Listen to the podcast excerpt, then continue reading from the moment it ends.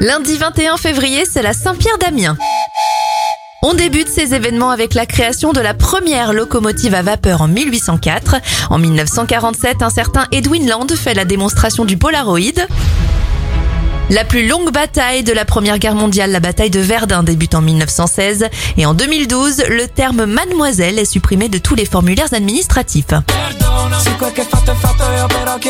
Bon anniversaire au chanteur Tiziano Ferro, il a 42 ans, 39 pour Mélanie Laurent et l'actrice Jennifer Love Hewitt a 43 ans. On termine cette éphéméride avec un générique culte, celui de l'émission Une famille en or. La première diffusion remonte à 1986.